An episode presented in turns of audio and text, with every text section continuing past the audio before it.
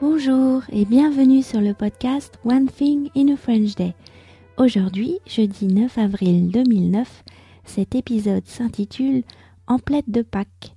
Mon nom est Laetitia, je suis française, j'habite près de Paris et je vous raconte au travers de ce podcast un petit bout de ma journée.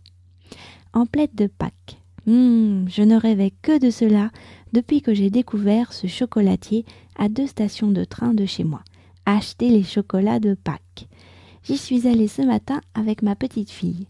La petite boutique était remplie à ras-bord d'œufs, de poules, de lapins, de poissons, de cloches en chocolat blanc, noir ou au lait, ornées de rubans ou décorées de nougats. Posés les uns à côté des autres sur les étagères du magasin, ils faisaient un de ces tintamarres dans ma tête. Alors, que vais-je choisir pour Michaela? Côte, côte, côte, côte Choisis une poule me crièrent les poules. Nous sommes bien garnis et tu auras des œufs en praliné. Ding dong Ne les écoute pas Prends une cloche et en nous dégustant, tu nous verras voler dans le ciel.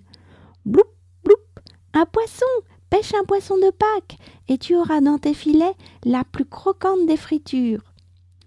Non, c'est un œuf que tu dois choisir, me cria un œuf de Pâques, dangereusement perché en hauteur. Je suis le plus beau, regarde comme ma forme est parfaite. Tu fondras de bonheur en me croquant. Madame, madame, c'est à vous, me dit le chocolatier en personne, faisant taire la basse-cour. Oui, euh, je voudrais des sujets de Pâques. Ah oui, tout ce que vous voulez. Étais-je la seule à entendre la basse-cour ou bien le chocolatier avait-il un regard complice? Je suis ressortie avec un gros sac. One Thing in a French Day, c'est fini pour aujourd'hui. Si vous avez envie de lire le texte, vous pouvez le trouver sur le site onethinginafrenchday.com ou bien en cliquant sur le petit i de la commande description sur iTunes.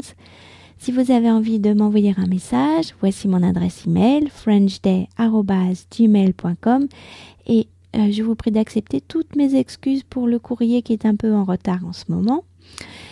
Et voilà, nous sommes jeudi. Je vais vous souhaiter de passer un très bon week-end de Pâques et je vous dis à mardi prochain. Au revoir.